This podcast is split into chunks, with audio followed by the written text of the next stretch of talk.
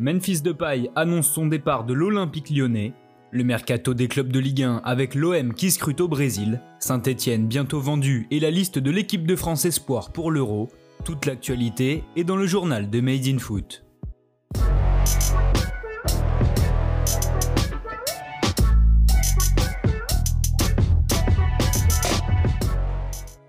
Ici, c'était ma maison, j'ai tout aimé, le club, le stade et les supporters. Dans une interview accordée au journal L'équipe, le capitaine de l'Olympique lyonnais Memphis Depay a confirmé quitter le club rhodanien à la fin de la saison. Arrivé en janvier 2017 avec le statut de joueur prometteur, l'attaquant néerlandais explique ressortir grandi en tant qu'homme de cette aventure en France. Sur le terrain aussi, Memphis aura progressé et marqué l'OL de son empreinte, en témoignent ses belles statistiques de 76 buts et 55 passes décisives. Libre de s'engager où il le veut, le numéro 10 a reconnu un intérêt du FC Barcelone ainsi que d'autres clubs. Avant de partir vers d'autres horizons, Memphis jouera donc son dernier match dimanche face à Nice, avec l'envie de laisser une qualification en Ligue des Champions en guise de cadeau d'adieu à ses supporters. Côté arrivé cette fois, Lyon pourrait rapidement enregistrer la signature du latéral gauche Enrique. À 27 ans, le Brésilien a lui aussi fait ses adieux à son club formateur de Vasco de Gama hier sur les réseaux sociaux. On poursuit cette page mercato du côté de l'Olympique de Marseille où les discussions pour le milieu de terrain Gerson s'intensifient. Les médias brésiliens parlent même d'un possible accord avec Flamengo pour un transfert avoisinant les 25 millions d'euros plus bonus et pourcentage à la revente. Désiré par Sampaoli, l'Oriverdé de 24 ans attendrait encore des certitudes sur son adaptation et son temps de jeu après un premier échec en Europe à l'AS Roma. Outre le milieu de terrain, l'OM aimerait également renforcer sa défense et étudierait la piste menant au latéral gauche Junior Firpo selon Mundo Deportivo. Peu utilisé du côté du FC Barcelone, le profil de l'Espagnol plairait particulièrement à Longoria et Sampaoli qui souhaiteraient apporter de la concurrence à Jordan Amavi qui a récemment prolongé. Enfin, côté départ, le directeur sportif du Hertha Berlin a expliqué que le club allemand pourrait potentiellement lever l'option d'achat de 12 millions d'euros pour Nemanja Radonjic. Dans le sud toujours, cette fois à Montpellier, la quête d'un nouvel entraîneur semble bientôt terminée.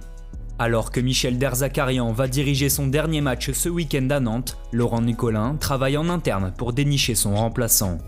Ainsi, selon les informations de l'équipe, le président montpelliérain a déjà trouvé un accord contractuel avec Laurent Batles et Olivier Dalloglio. Sous contrat avec Troyes et Brest, les deux hommes sont partants pour signer un bail de 3 ans avec le club hérolté qui refuse de payer une indemnité de transfert.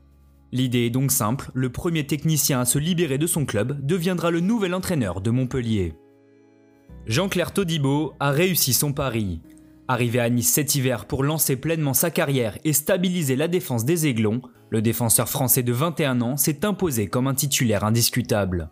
Des performances qui ont convaincu les dirigeants du gym de le conserver à l'issue de son prêt selon Marca, pour rappel, le Barça avait fixé l'option d'achat à 8,5 millions d'euros avec 7 millions de bonus.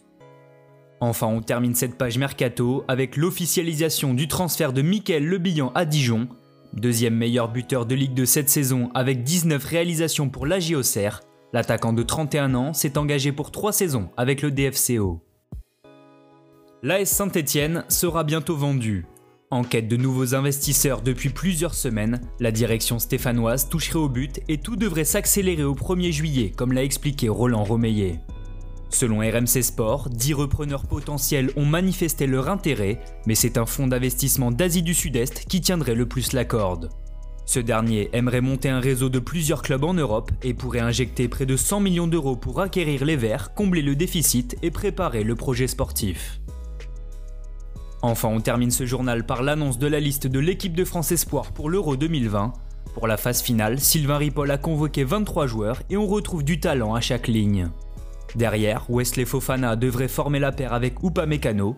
Au milieu de terrain, les pépites ne manquent pas puisque l'on retrouve Awar, Chouameni, Kakré ou encore Kamavinga.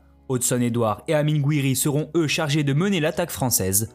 Pour rappel, les Bleus sont qualifiés pour les quarts de finale et affronteront les Pays-Bas le lundi 31 mai prochain.